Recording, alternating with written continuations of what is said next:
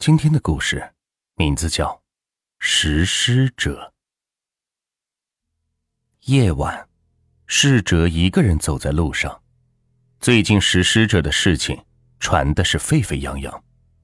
听人家说，被食尸者盯上的人会被抓住，然后一点一点的吃掉身体上的每一个细胞，最后只剩下一堆白骨。这样思想的驱使下。本就胆小的他，不由得是加快了步伐。侍者忽然感觉到后面似乎有个黑影跟着他。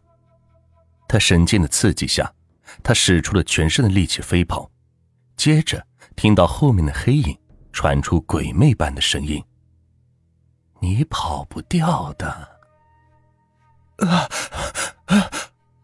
新城北郊的哲汇大学男寝室中。传出侍者那受到惊吓的声音：“侍者，你搞什么神经啊？一大早就乱喊乱叫，让不让人睡觉了？”说话的是侍者所在寝室的老大，连蹲了好几级了，岁数比他们大，所以寝室老大的位置毫不意外的被他占据了。侍侍者，你是不是做噩梦了？寝室中年龄最小的老四说道：“老四的名字叫做邢刚，这和他的性格很是不同，因为他好像心里有点问题，说起话来总是很腼腆，还带有着些许的自卑，在学校里总是受着别人欺负。虽然说逝者胆子小，不过有的时候也会护着他，所以这个看起来刚强，实际上很弱的小四。”是有些黏着逝者的。对了，逝者寝室里的人都喜欢叫他小四。啊，刚刚做了一个很可怕的梦，梦到我被食尸者。算了算了，别说了，哪里有什么食尸者，别自己吓自己了。不待逝者说完，老大便挥挥手打断了他的话题，悻悻的点了点头。逝者也不敢再说什么了。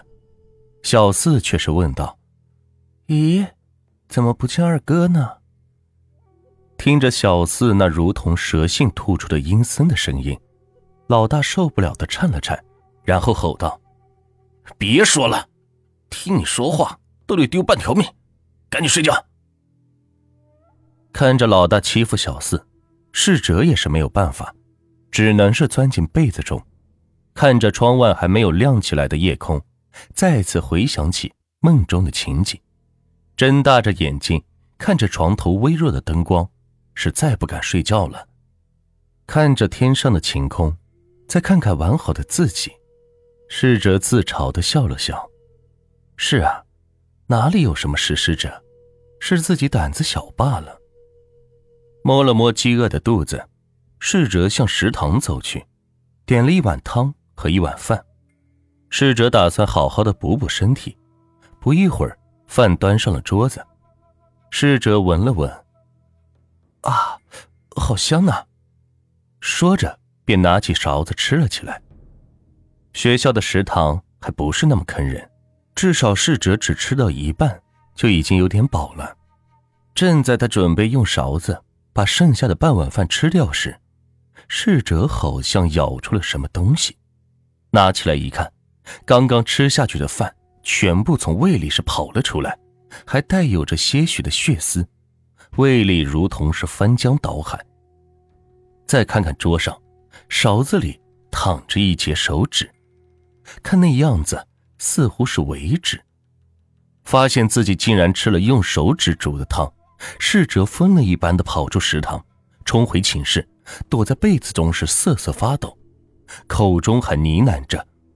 啊！别过来，别过来！时间流逝，不知过了多久，逝者就这样迷迷糊糊的睡着了。周围是黑乎乎的，似乎有个黑影向他招手，并轻声的说：“你跑不掉的。”被小四喊醒的时候，逝者揉了揉眼睛，问道：“小四。”现在几点了？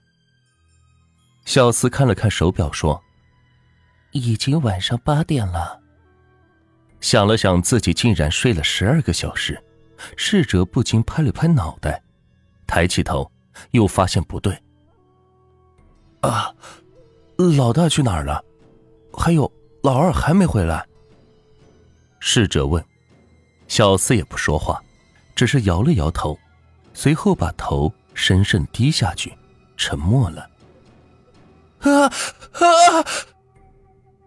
一声尖叫声从食堂的方向传遍整个校园，辨别出声音是从食堂发出的，逝者的心里不由得咯噔了一下。逝者赶到现场时，周围已经是围满了人，实在是挤不进去。无奈之下，逝者沿着旁边的树干是爬了上去，才看清楚里边的情况。周校长在一具尸体旁是看来看去，旁边还有一位十八九岁的女生坐在地上，看着那因为惊吓过度而苍白的面孔，可以肯定，刚才那尖叫声就是她发出来的。逝者又凑近了些观察，因为白布将尸体盖住了，所以不知道那死去的是谁。周校长把白布掀起，露出了死者的双臂。逝者一声惊呼，从树上是掉了下来，因为他发现死者的两只手都不完整，准确的来说，都缺少一枚尾指。今天的故事就到这里，喜欢暖玉的话，大家可以动动你的小手指，给暖玉一个关注。同样，你也可以把你所经历的事情分享给暖玉。感谢大家的支持。